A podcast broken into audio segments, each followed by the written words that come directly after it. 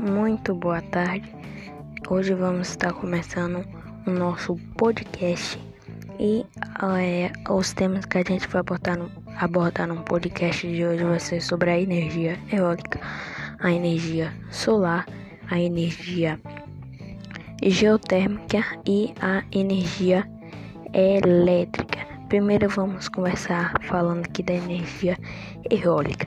A energia eólica ela é conhecida pelos homens há mais de 3 mil anos, ou seja, há mais de 3 mil anos a energia eólica é conhecida pelos homens.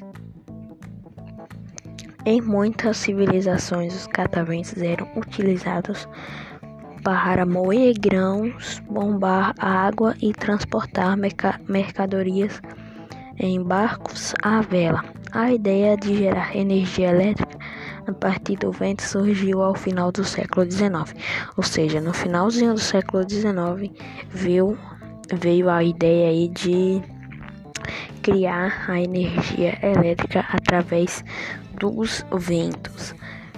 É, e agora vamos para a energia elétrica. A introdução da energia elétrica no Brasil data de meados do século XIX, ou seja, a partir da energia eólica veio a energia elétrica, com a instalação de usinas que tinham como objetivo principal o fornecimento de forças para a mineração que estava em alta no período que teve grande contribuição no crescimento desse início, ou seja, a energia eólica teve uma grande importância Quer dizer, eólica não, né? Desculpa, a energia elétrica teve uma grande importância aí para o fornecimento de forças para as minerações que estava em alta. Agora vamos aqui passar para a energia geotérmica. Energia geotérmica ela já é um pouco diferente da é, eólica e elétrica mas continua sendo um tipo de energia. A energia geotérmica é energia calorificada, a oriunda da Terra. Esse tipo de energia possui tantos aspectos positivos quanto negativos.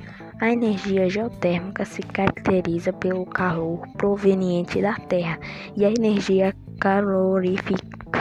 calorífera gerada a menos 64 quilômetros da superfície terrestre, em que chega a atingir 6 mil graus, ou seja, é, para produzir a energia geotérmica, é, como já lemos para perceber, é preciso de calor, alguma coisa quente, e pode chegar aqui até 3 mil graus da superfície terrestre, então muito quente. O magma resulta das tremendas pressões abaixo da superfície e do calor gerado pelo decom pela decomposição de substâncias radioativas, como urânio ou tôrio, ou seja, através da decomposição é, dessas substâncias radioativas, aí conseguimos também formar energia geotérmica.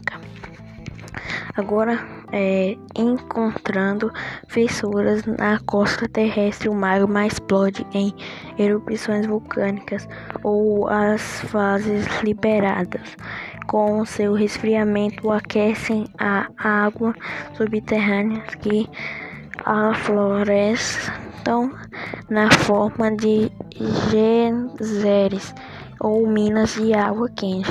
Os aspectos positivos desse tipo de energia são a emissão de gases poluentes, abre parênteses, CO2 e SO2, fecha parênteses, e praticamente nula, não há, não há é, intensificação a efeito estufa diretamente das, dos combustíveis de origem fóssil.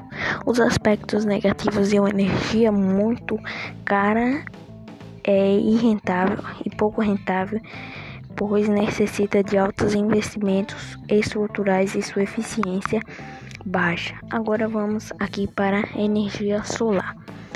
Próximo ao que conhecemos hoje, surgiu em 1964 por Russell Shoemaker HL, ou seja, desde 1964 surgiu a energia solar.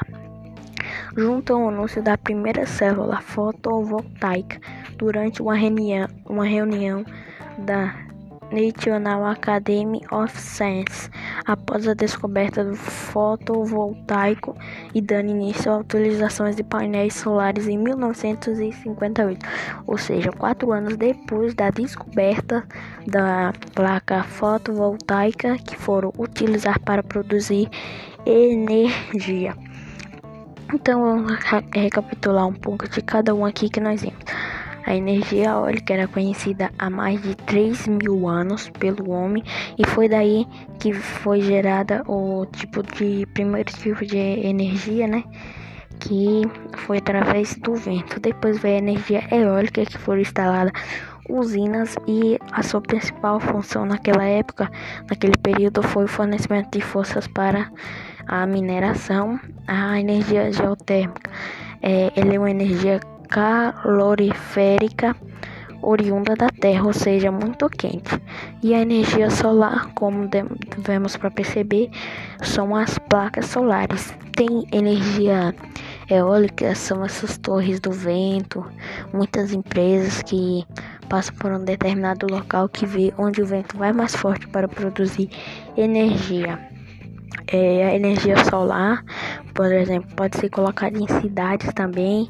Muitas das pessoas colocam em roças, o que através do, do sol, dos raios solares, aí aquece ali aquela placa, aquela placa e aí gera um tipo de energia. Então, esse foi o nosso podcast de hoje. Espero que gostem.